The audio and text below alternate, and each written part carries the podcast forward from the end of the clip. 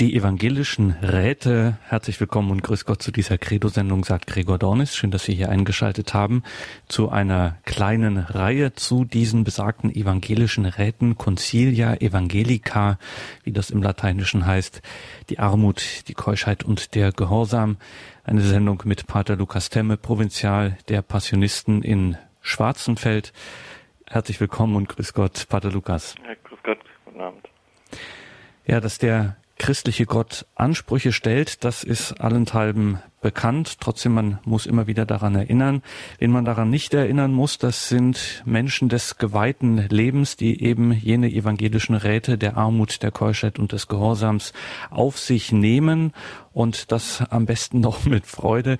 Jedenfalls, es ist eine Herausforderung und weil es auch eine Anforderung ist, die Jesus selber stellt, wollen wir uns diesem Phänomen, diesen evangelischen Räten mal etwas näher widmen. Danke, Pater Lukas, dass Sie sich dafür die Zeit nehmen, uns hier wieder in der Credo-Sendung Rede und Antwort stehen. Ja, diese evangelischen Räte, wo kommen die eigentlich her? Wo finden wir die? Und was haben die für einen ursprünglichen Sinn? Ähm, wie der Name schon sagt, evangelischen Räte stammen sie aus dem Evangelium, beziehungsweise, um es ganz erlaubt zu sagen, Jesus hat sie uns selbst vorgelebt und uns als Wegweiser, als Hilfsmittel hin zum Weg der Vollkommenheit zu ihm, seinem Leben in Fülle gegeben. Und ich denke, letztendlich ist ja jeder, ob jetzt Gott geweiht oder in, im weltlichen Beruf unterwegs ist, in einer gewissen Form diesen drei Gelübden der Armut, der Keuschheit und des Gehorsams unterworfen ja, und verpflichtet.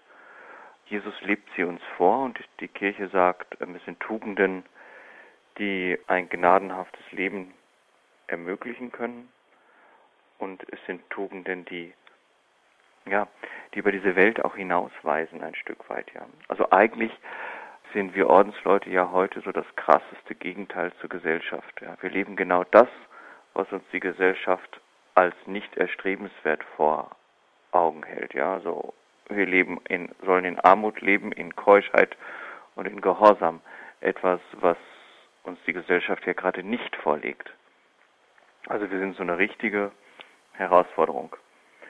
Und trotzdem sagt die Kirche, es ist wichtig, dass wir diese drei Tugenden leben, weil sie nämlich über diese Welt hinausgehen.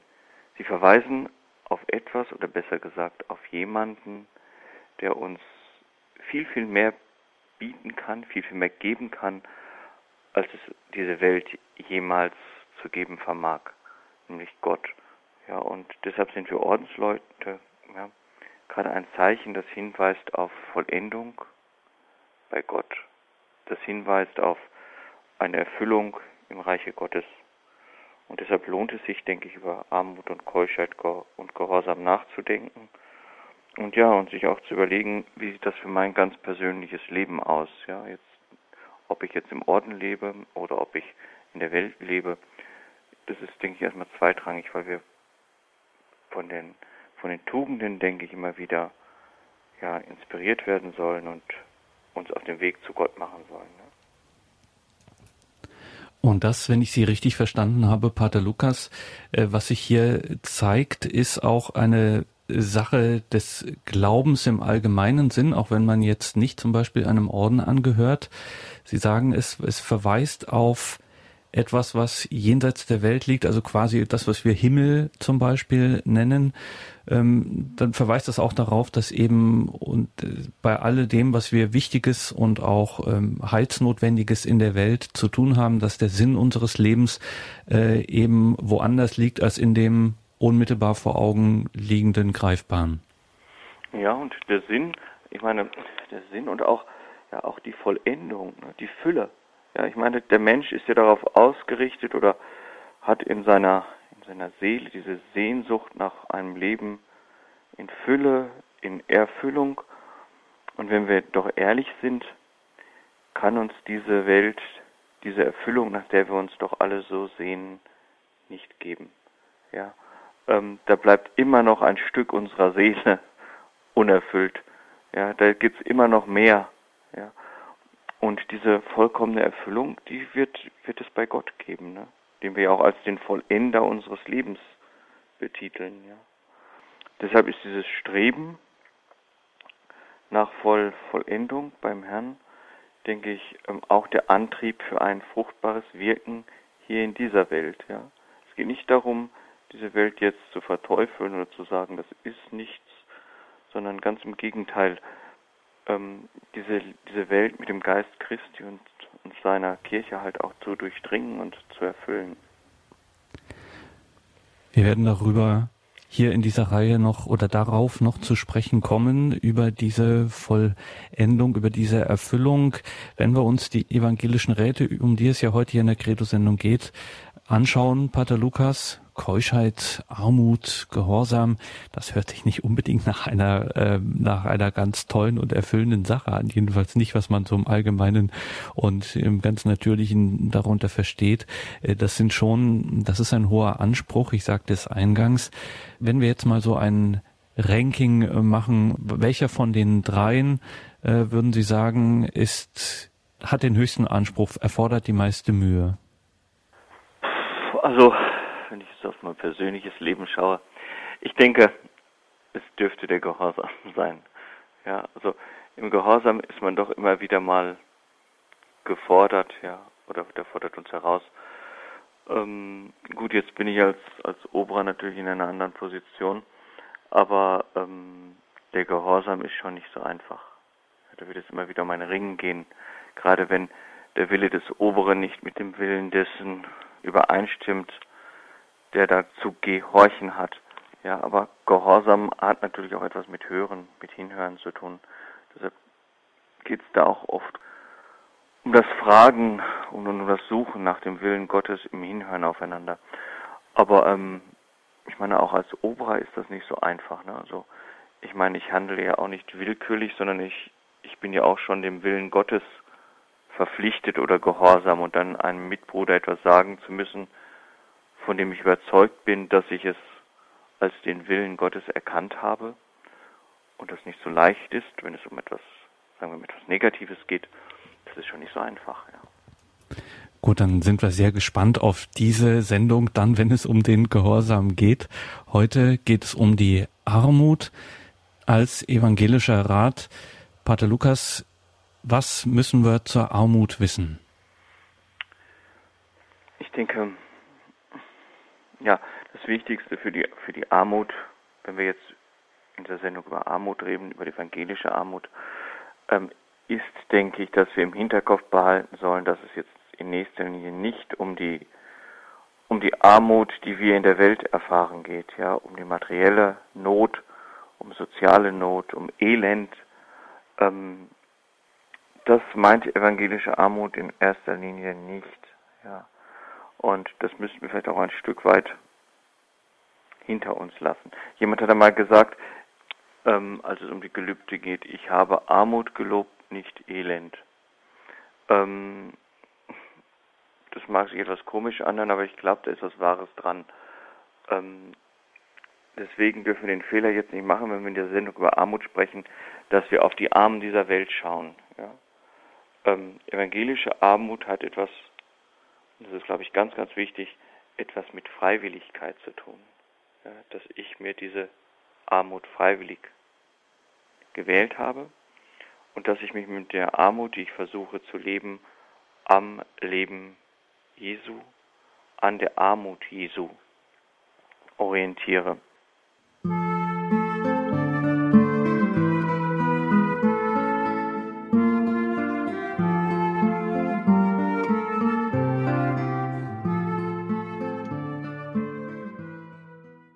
Wenn wir das Evangelium, wenn wir das Neue Testament aufschlagen und es durchblättern würden, wo denn überall von der Armut Jesu die Rede ist, so gibt es ähm, bis auf einige Hinweise, die sich natürlich auf die Armut Jesu deuten lassen, aber ganz, ja, ganz genau geht es um die Armut Jesu nur im zweiten Korintherbrief im achten Kapitel, Vers 9, wenn es da heißt, er, der euretwegen arm wurde. Jesus, der unseretwegen arm wurde. Ich denke, dass es wichtig ist zu wissen, was hier gemeint ist mit, der, mit dem Armwerden Christi. Nämlich, ähm, wenn wir den Philipperbrief, das Christuslied, was dort erwähnt wird, was dort steht, kennen, er war wie Gott, hielt aber nicht daran fest, wie Gott zu sein, sondern entäußerte sich, sein Leben war das eines Menschen. Da beginnt die Armut Jesu in dieser Entäußerung, in dieser Entäußerung Gottes hin zum Menschen. Und Jesus zeigt uns eigentlich in seinem Leben auch einen Weg. Also der Weg beginnt, sagen wir es mal ganz salopp, bei Gott oder besser aus Gott und, und bewegt sich hin zum Menschen. Der Reichtum Jesu ist letztendlich nichts anderes als Gott. Wenn wir eben zu Beginn der Sendung gesagt haben, dass Gott uns das Leben in Fülle schenken kann, in Erfüllung schenken kann, so ist es, denke ich, bei Jesus auch so. Jesus hat in Gott, in dem er selbst ist, ähm, mehr als genug, nämlich das Leben der Fülle oder die Erfüllung. Mehr geht nicht. Und dies gibt er auf, von diesem bewegt er sich weg, um den Menschen nachzugehen.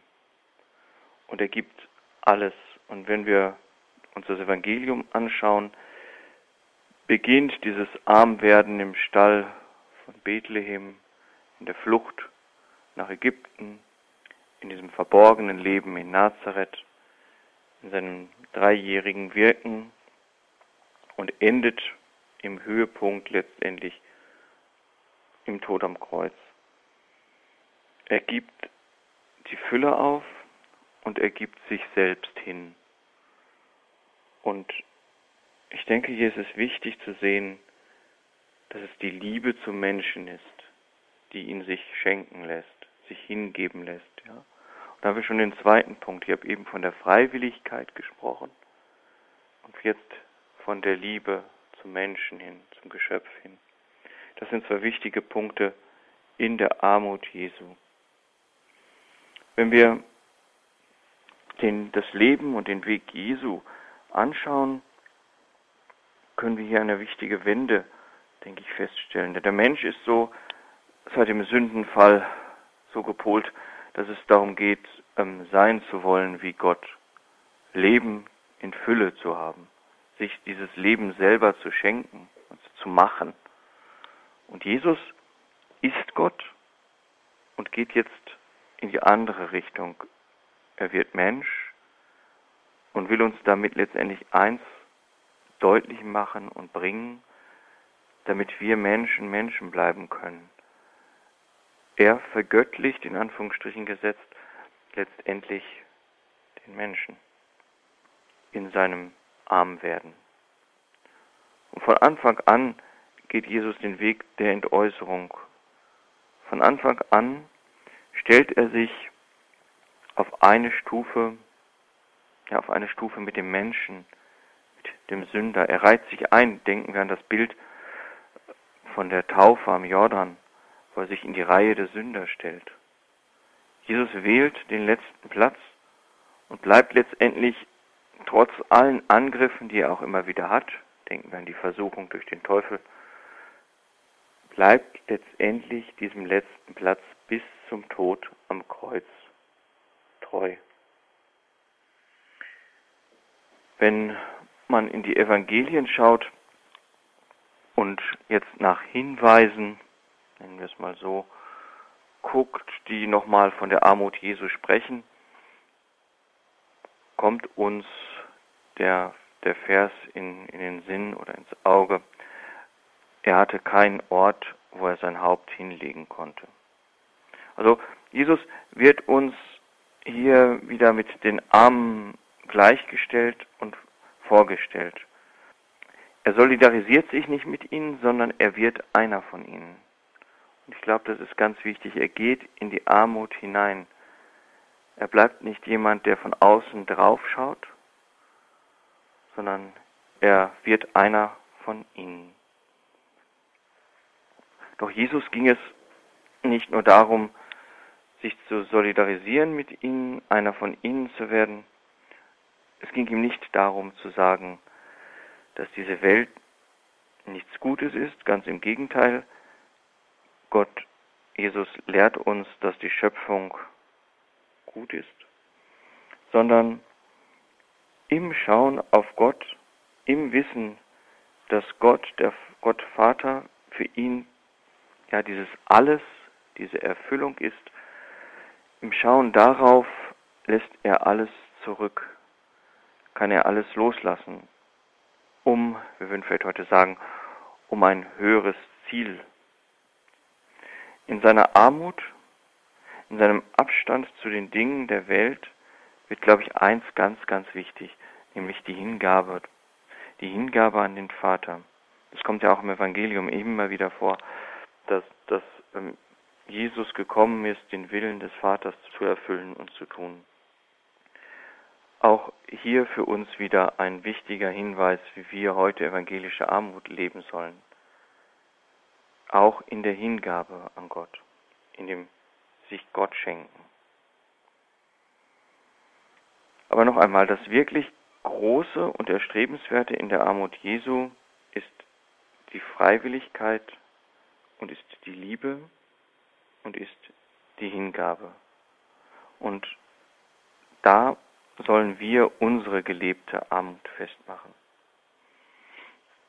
Und in Jesus begegnen uns alle Formen von Armut. Die materielle Armut, wenn wir an Bethlehem denken, an die Flucht nach Ägypten denken, aber ich glaube noch viel, viel wichtiger oder viel, viel größer ist diese, ja, die Begrenztheit menschlichen Lebens, die er erfährt, aber auch die Begrenztheit seines Wirkens, die Ablehnung, die er erfährt in seinem Handeln, ist, denke ich, ein wichtiges Zeichen für, für Armut, für geistige Armut. Wie arm muss sich Jesus gefühlt haben, dass sein Volk ihn ablehnt, ihn nicht erkennt als den, der gesandt ist. Und diese Armut vollendet sich in der Armut des Kreuzes, in den er das Letzte gibt, sich selbst. Jesus gibt sich ganz hin. Und auch der Vater erfährt hier Armut. Er wendet nicht irgendein göttliches Hilfsmittel an, sondern er gibt den Sohn in den Tod, damit wir unsere Schuld, unsere Armut erlöst sehen können bezahlt sehen können. Wenn wir hier in der Armut Jesu drei wichtige Punkte entdecken, so könnten dies vielleicht sein, einmal die Armut als Zeichen der Hingabe Jesu an den Vater, einmal die Armut Jesu als Zeichen der Liebe zum Menschen und einmal die Armut Jesu um eines höheren Zieles willen, eines Strebens nach Gott. Und daran müssen wir uns messen lassen. Hier in diesen Punkten ist der Mensch in die Nachfolge gerufen. Jeder Christ, natürlich in besonderer Form der Ordenschrist und auch der Priester, sind zu einem Leben der Armut gerufen. Und tun wir uns heute sicherlich schwer, wie ich zu Beginn der Sendung schon gesagt habe, ähm, unter evangelischer Armut etwas Positives zu verstehen. Vielleicht wäre es eine Chance, wenn wir Armut, evangelische Armut, übersetzen würden mit einem einfachen Leben, einfach Leben, dass uns das Evangelium dahin führen möchte. Ganz offen zu sein für Gott in einem einfachen Leben.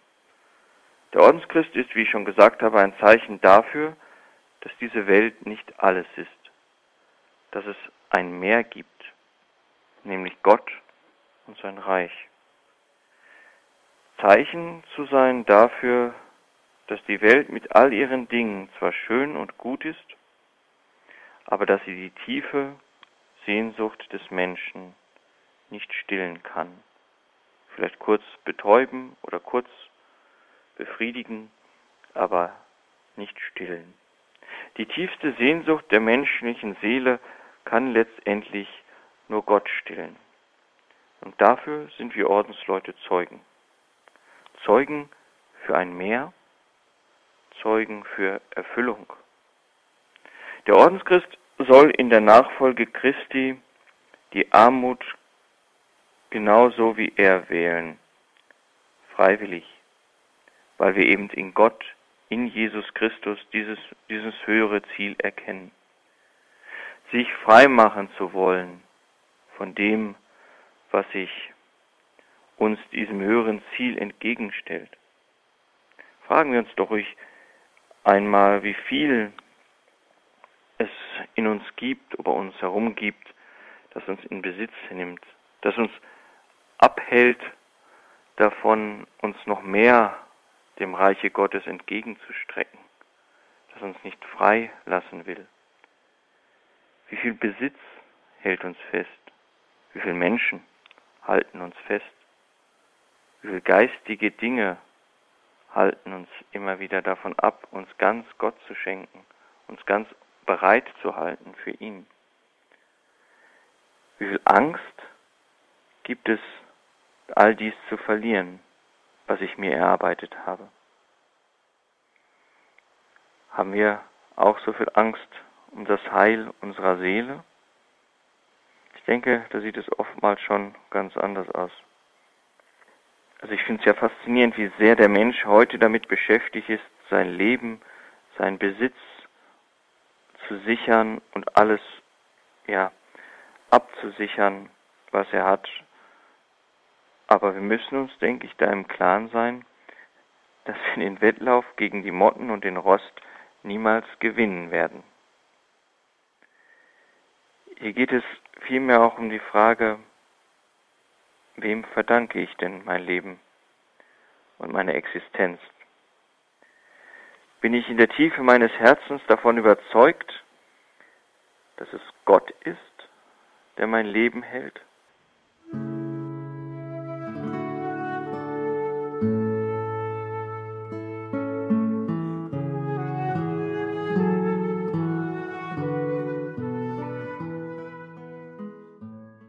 Die evangelischen Räte, darum geht es hier in der Credo-Sendung bei Radio Horeb und Radio Maria. Heute sprechen wir mit Passionistenpater und Provinzial Lukas Temmer aus dem Kloster Schwarzenfeld über die Armut. Jesus sagt einmal, sorgt euch nicht um euer Leben. Ich glaube, dass es nicht so sehr da um einen Befehl Jesu geht, sondern viel, viel mehr ja, um ein Angebot, um eine Einladung. Ja, macht euch nicht die Sorgen. Es ist Gott, der euer Leben in den Händen hält. Ja. Und hier geht es nicht so sehr um die Sorgen über Brot oder Kleidung oder Geld. Das versteht Gott. Gott weiß, was wir zum Leben brauchen. Es geht vielmehr darum, was über diesen Lebensunterhalt hinausgeht. Ja. Wie viel besitzen wir gerade hier in Westeuropa, was es ja eigentlich gar nicht bräuchte? Und um was sorgen wir uns? Nein, Jesus will uns vor dieser übertriebenen, ängstlichen Sorge bewahren, hin zur Freiheit. Besitz engt ein, macht ängstlich. Jesus hat uns im Evangelium diese Freiheit vorgelebt, hat uns gezeigt, dass es mit weniger geht, und dass dieses weniger oft viel, viel mehr sein kann. Die evangelische Armut meint nicht, alles wegzugeben. Das wäre unvernünftig. Aber es geht, denke ich, gerade heute darum, sich zu fragen, was machen wir mit unserem Besitz? Was ist wirklich nötig? Und was bindet mich nur an den Besitz? Was wäre wichtig, es abzugeben? Dieses einfache Leben ist immer, denke ich, ganz wichtig im Hinterkopf zu haben. Jesus will uns zur Einfachheit des Lebens führen, zu einem bescheidenen Lebenswandel, auch wenn vielleicht mehr möglich wäre. Sich davon was uns die Welt vorlebt, nicht anstecken lassen. Es geht nicht darum, dass wir immer mehr haben müssen, immer mehr von unseren Wünschen erfüllt haben müssen. Es geht vielleicht vielmehr darum, wie wir das, was wir besitzen, gut einsetzen, um dem Bruder oder die Schwester, die in Not ist, zu helfen. Sich die Frage von Zeit zu Zeit stellen, woran hängt mein Herz? Wer ist der wirkliche Besitzer meines Herzens? Ist das Gott? Oder ist das das Auto, das in der Garage steht, das immer am Sonntag dann wieder geputzt werden muss? Oder woran hängt mein Herz? Und bin ich bereit, einfach zu leben, mich vielleicht auch korrigieren zu lassen immer wieder? Ich meine, es ist ja kein kein abgeschlossener Begriff, dieses einfache Leben, sondern es wird immer wieder ein Ringen sein. Man wird immer wieder etwas korrigieren müssen, sich gestehen müssen, dass man ähm, hier oder da der Korrektur bedarf. Und sicherlich ist es einfach, nach einer Ordensregel arm zu leben, die Punkte, die dort genannt werden, abzuarbeiten. Aber ich glaube, da auch darum geht es nicht. Ich glaube, es geht darum, persönlich immer wieder die Armut Jesu als meine Form zu erkennen, als meinen Weg zu erkennen und mich daran zu orientieren. Und da sind wir Menschen nun mal ganz verschieden, sich die Frage zu stellen, brauche ich das wirklich? Vielleicht ist es mein Mitbruder, der das wirklich braucht. Aber ich brauche es eigentlich nicht. Wir Menschen sind verschieden. Deshalb ist es, denke ich, immer wieder wichtig, sich auch persönlich zu hinterfragen und persönlich auf mein Leben zu schauen und sich an Jesus zu orientieren, an seine Freiwilligkeit, an seine Hingabe. Ist mein Tun von der Liebe geprägt? Ist davon mein Leben, von dieser freiwilligen, liebenden, hingegebenen Armut geprägt? Und ich denke, in unserer Zeit heute ist das persönliche Zeugnis, gerade von uns Ordensleuten und Priestern, viel, viel wichtiger als noch vor Jahren. Man wird darauf schauen, ob wir unser Leben wirklich einfach gestalten.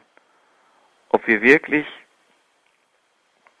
oder ob Menschen wirklich in unserer Nähe spüren, dass es uns um die Einfachheit und Schlichtheit des Lebens geht, um Ernsthaftigkeit und um Liebe. Vielleicht auch das Ringen darum, das immer wieder Suchen nach neuen Formen und Wegen, einfach zu leben. Ob es uns mit Freude erfüllt, den Weg Jesu in der Armut zu gehen, uns frei zu machen. Und in der Gemeinschaft, denke ich, in den Ordensgemeinschaften wird es immer wieder darum gehen, sich auszutauschen, das eigene Leben zu hinterfragen, aber auch das Leben in der Gemeinschaft zu hinterfragen und zu schauen, wie es mit der konkret gelebten Armut aussieht, mit der Einfachheit des Lebens. Sich immer wieder zu fragen, was liegt gerade in meinen Händen? Was halte ich gerade fest? Sind meine Hände leer, damit die Hände Gottes sie ergreifen können? Oder habe ich alles Mögliche in diesen Händen, was ich gerade nicht verlieren möchte. Es geht also immer auch um diesen Spagat zwischen materieller Armut materieller Einfachheit, wenn man das mal sagen kann, oder einer inneren Armut, einer inneren Freiheit der Dinge gegenüber. Ich kann noch so wenig besitzen, aber an diesem wenigen hängt mein Herz. Und an diesem wenigen klammer ich mich mit meiner Kraft. Es wird ein Mittelweg sein zwischen materieller Armut und geistiger Armut oder geistiger Freiheit auch. Es wird immer wieder darum gehen, sich der eigenen Armut, auch der geistigen, bewusst zu werden. Ich glaube, gerade wir Seelsorger kommen immer wieder an diese Grenzen, ähm, wo man das Wort Gottes ausstreut, aber wo man einfach nur darauf vertrauen kann, dass es der Herr ist, der wachsen lässt. Die eigene Armut wahrnehmen im ganz persönlichen Leben ist immer wieder eine Herausforderung und damit umgehen zu können. Aber ich glaube, da wo wir sie annehmen, da wo wir lernen, diese Armut zu leben,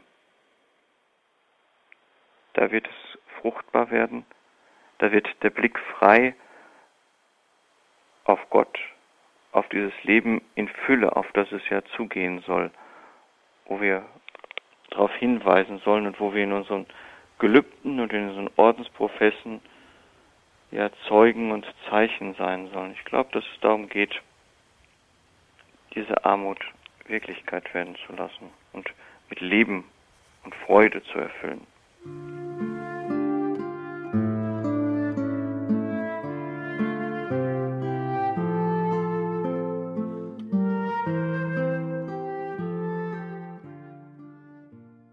Die evangelischen Räte. Heute geht es um die Armut hier in der Credo-Sendung bei Radio Horeb und Radio Maria. Wir hörten Pater Lukas Temme, Provinzial der Passionisten in Schwarzenfeld. Pater Lukas, danke zunächst für diese Gedanken. Das hört sich alles, ja, schon verheißungsvoll an. Ich fange mal bei der positiven Seite an, weil Sie äh, davon gesprochen haben, was das bringen kann an einem geistlichen Gewinn und ja auch, wenn wir das Ganze mit dem Himmel und unserer ewigen Bestimmung äh, mal für einen Moment lang richtig ernst nehmen, ähm, dass es hier eben auch um unsere Seele geht und um unser Heil, wie wir das ähm, früher ja auch äh, wesentlich selbstverständlicher gesagt haben. Man hört öfter von Menschen, die in Orden eingetreten sind, dass es sehr schmerzlich war, so dass äh, das normale familiäre, das bürgerliche Leben hinter sich zu lassen und dann eben auch einfach äh, auf seinen Besitz zu verzichten, das was man so hatte eben einfach wegzugeben und dann sozusagen nur mit einem Koffer irgendwann in der Klosterpforte steht und dann ähm, dort hineingeht, dass das äh, zugleich bei allem Beschwerlichen, was das hatte, eine, eine Art von, sagen wir mal so, Befreiung war. Also man hatte keine Lasten mehr, man war nicht mehr an bestimmte Güter auch ähm, gebunden und hatte jetzt wirklich, äh, war frei für ein Leben für Gott. Können Sie sowas auch bestätigen, dass, äh, dass äh, sozusagen das auch eine, eine kleine Befreiung auch sein kann, wenn man tatsächlich äh, in dieses Ideal der Armut einsteigt? Ähm, es lässt mir halt auch Zeit für andere Dinge, wenn ich mich um meinen Besitz nicht mehr kümmern muss. Ne? Ähm, mir ist das neulich so bewusst geworden, da bin ich irgendwie auf die Idee gekommen, doch jetzt mal meinen Bücherschrank aufzuräumen. Und ich habe da Stunden vorgesessen und habe dann so gedacht, naja, wenn du das jetzt nicht hättest, eigentlich könntest du den ganzen Krempel nehmen und in die Bibliothek stellen und es wäre Ruhe. Ja, was hättest du in dieser in diesen Stunden alles machen können? Ja, ähm, ich glaube, da wird es deutlich, wie schnell man dann an so Dingen hängt und vor allen Dingen, wie schnell der Zeit vergeht, die ich doch eigentlich viel, viel besser nutzen könnte. Sei es fürs Gebet oder sei es für, ähm, für den Dienst am nächsten. Ja. Mhm. Wir stehen, glaube ich, da nicht mehr so in der Gefahr, um die Erhaltung und Pflege unseres Besitzes zu kreisen. Ja. ja. Und das ist, glaube ich, ganz wichtig. Wir haben die Hände frei und das Herz. Und das Grandiose, ähm, wenn ich ein weiteres äh, Positives noch äh, aufgreifen darf, man weiß, äh, dass so ein geistlicher Weg, auch das eigene geistliche Leben, immer auch bei allem Vertrauen auf die Gnade und so weiter immer was mit Anstrengung einfach zu tun hat. Das äh, wäre ja, lässt sich ja nicht leugnen.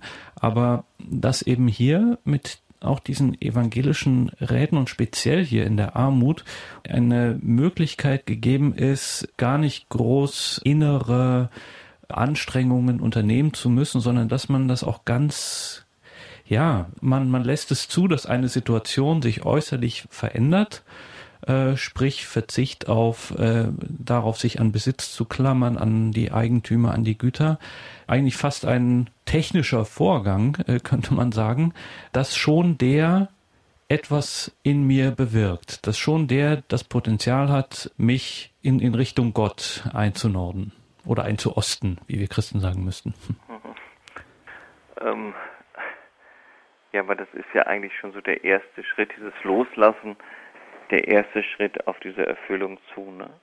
Ich, ich wende meinen Blick oder mein Herz auch ab von Dingen, die mich vielleicht in meinem vorigen Leben gefangen oder gefesselt gehalten haben, hin zu Gott. Ja, mein Herz wird frei. Ich kriege auch ganz andere Möglichkeiten auf einmal in den Blick, meinen Glauben zu leben. Ja, meine Beziehung zum Herrn zu leben. Ja, als ich das vorher hatte. Es verändert den Menschen schon. Ja, gleich vom ersten Augenblick an, denke ich, beginnt der, der, der ins Kloster eintritt, bleiben wir mal dabei, der ins Kloster eintritt, ähm, die Einstellung zu den Dingen zu verändern. Ja? Je, je reifer jemand wird im geistlichen Leben, ich denke, umso, umso weniger wird er an diesen Dingen hängen, an den, an den weltlichen Dingen. Ja. Ich finde es bei älteren Mitbrüdern, nicht bei allen, aber bei älteren Mitbrüdern kann man das immer wieder mal beobachten, dass sie auf einmal anfangen, immer mehr wegzugeben, dass sie freier werden, dass es eine Selbstverständlichkeit ist, ja. Und das schafft ja auch Freiheit. Freiheit auch, die uns dann mal hinführt, ja, letztendlich im Tod. Im Tod ist das letzte Loslassen, dass wir uns selbst loslassen. Ja, und das ist, das beginnt eigentlich mit dem Eintritt ins Kloster, mit diesem Lernen des Loslassens, des weltlichen Besitzes und der Welt im Ende. Nun leben wir in Zeiten, in denen wir glauben, dass so eine Ordensberufung vielleicht nicht mehr ganz so up-to-date ist. Am Anfang haben Sie davon gesprochen, dass Sie eigentlich genau das Gegenteil dessen machen, was heutzutage so verlangt ist. Aber muss man nicht einfach auch sagen, dass diese äh, Form der gelebten Armut, auch dieser geistlichen Armut vor allen Dingen, von der Sie sprachen, dass das schon ein äh, gewaltiges Zeugnis gerade in unserer Zeit sein könnte, für in einer Zeit, in der wir alle darüber uns beklagen, dass wir immer egoistischer werden und die Vereinzelung und so weiter. Ähm, aber letztlich wäre ja dann genau dieses äh, Zeugnis der Christen, also der Hingabe, der Liebe zum Menschen und auch die Ausrichtung auf ein höheres Ziel, ähm, das wäre ja ein äh, ganz gewaltig erforderliches Zeugnis, gerade in dieser Zeit. Dieses Zeugnis sind wir auch mit Sicherheit.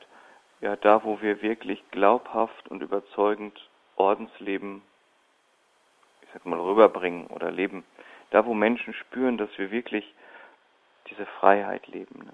Also mir fällt das dann immer wieder auf, wenn ich in der Seelsorge unterwegs bin und merke, wie die Leute ähm, in Existenznot kommen und meinen, es muss alles gesichert sein und denke ich mir, mein Gott, wie frei bin ich eigentlich, ja. Ähm, Dinge, dass der nächste Urlaub gesichert sein muss oder so, das sind Dinge, die, die für mich keine Bedeutung mehr haben wo ich, wo ich eine Freiheit lebe. Ja. Ähm, und ich glaube, dass wir die große Alternative zur Welt sind, zu unserer heutigen Gesellschaft und dass es, dass es vielleicht noch etwas braucht, aber die Welt wird es begreifen. Wenn auch nicht alle, aber, aber eine Menge Menschen, denke ich, wird merken, dass das Besitz nicht alles ist. Jetzt haben wir über diese sehr emphatisch über die äh, Freiheit gesprochen und so weiter, aber es setzt natürlich auch einen, eine radikale äh, Bindung voraus. Also Sie setzen in Ihrem Dasein als äh, im, im Orden ähm, setzen sie auch wirklich in einer ganz radikalen Weise alles auf diese eine Karte. Also hier ist schon äh, Fragen und Suchen und auch durchaus mal hier und da äh, vielleicht dunkle Stunden und so weiter angesagt, aber ein echter Zweifel äh, darf hier nicht mehr möglich sein, oder? Also ich denke, so wie Sie gesagt haben, die dunklen Stunden, die gibt's immer wieder mal, ja, aber ähm, ich glaube, dass es auch der Herr ist, wenn ich alles auf diese Karte gesetzt habe, auf diese Karte Jesus, ähm, dass mich der Herr dadurch durchträgt, ja. Auch im Zweifel. Ähm, ich glaube, dass etwas ganz Wichtiges für den Ordensberuf Treue ist. Ja, Treue vielleicht auch dann, wenn man die, die Begeisterung des Anfangs nicht mehr so spürt. Ja, wenn es vielleicht Tage, vielleicht Wochen, Monate, vielleicht auch Jahre gibt, wo man dem Herrn einfach nur noch die Treue hält, ja. Wo man sagt, ich vertraue einfach darauf, dass du, dass du mein Weg bist, dass du die Karte bist, die mich zum, zum Hauptgewinn bringt, um es mal so zu sagen, ja. Ähm, richtig tiefen Zweifel, ich bin jetzt 20 Jahre im Kloster, ähm, richtig tiefen Zweifel habe ich noch nicht erlebt. Nee. Ja. Ähm, ich meine, wir beten ja auch immer um die Gnade der Beharrlichkeit ja, im Orden. Ja, dass wir unseren Weg gehen können.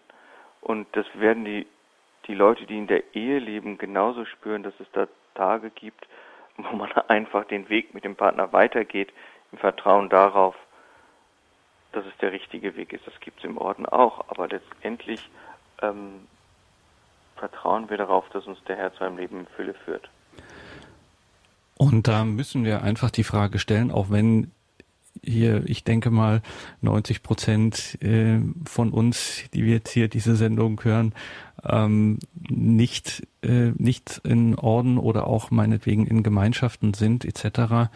Trotzdem, diese evangelischen Räte sind natürlich auch, wir haben es von Ihnen gehört, für ein normales, in Anführungszeichen, Leben eines Laien, eines Christen, eines Getauften durchaus wichtige Vorgaben Jesu, gerade mit der Armut, das ist so eine Sache, äh, gerade auch in unseren Zeiten. Trotzdem, ich möchte gerne in einem vernünftigen und in einem normalen äh, Sinn in meinem bürgerlichen Leben, wo ich natürlich mich um meine Familie kümmern muss und darum, dass ich äh, über die Runden komme etc., ähm, wo ich nicht in einer klösterlichen Gemeinschaft beispielsweise aufgehoben bin, wo ich natürlich auch Besitz haben muss. Trotzdem, ich möchte diese geistliche Armut um Jesu willen durchaus in meinem Leben haben, auch in meinem geistlichen Leben.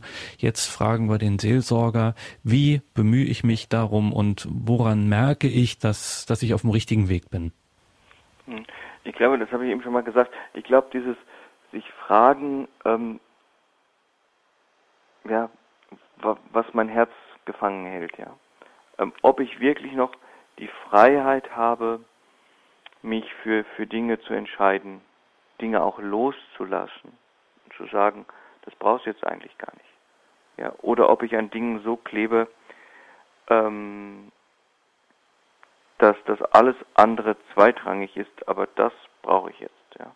Also ich finde das immer faszinierend, wenn man mit Leuten auf der Straße spricht, zum Beispiel, ähm, und wehe dem ihre Fernsehsendung, wie immer sie heißen mag, beginnt um, weiß der Kuckuck wann, ähm, und die Zeit kommt und dann ist alles auf einmal unwichtig und ich renne los.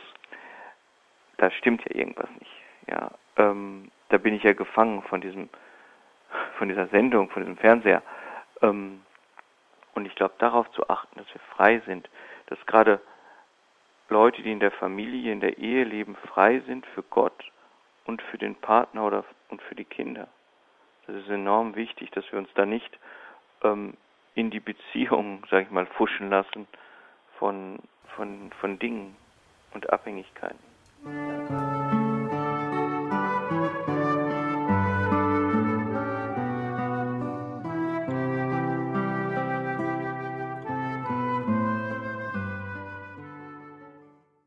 Das war die Credo-Sendung bei Radio Horeb und Radio Maria. Wir sprachen mit Pater Lukas Temme über die evangelischen Räte. Heute in einem ersten Teil sprachen wir über die Armut. Wenn Sie in Deutschland die 08328 921 120 anrufen, erreichen Sie unseren CD-Dienst, der Ihnen eine kostenlose CD, einen Mitschnitt dieser Sendung zusendet oder Sie schauen auf horeb.org. Dort geht das Ganze auch online, beziehungsweise es gibt dort auch unser Podcast- und Download-Angebot. Da können Sie sich diese Sendung auch herunterladen. Danke, Pater Lukas, für diese Sendung. Wir freuen uns auf die Fortsetzung. Genauer am 19. November wird das der Fall sein, die evangelischen Räte. Da sprechen wir dann über die Keuschheit, die Enthaltsamkeit. Für heute herzlichen Dank, vergelt's Gott. Und wir müssen Sie natürlich zum Abschluss dieser Sendung auch um Ihr stärkendes Gebet um den Segen bitten. Der Herr sei mit euch. Und mit deinem Geiste. Es segne euch auf die Fürsprache der seligsten Jungfrau Maria, der allmächtige Gott, der Vater und der Sohn und der Heilige Geist. Amen. Amen. Danke Ihnen, liebe Hörerinnen und Hörer, fürs Dabeisein. Alles Gute und einen gesegneten Abend und eine behütete Nacht wünscht Ihnen Ihr Gregor Dornis.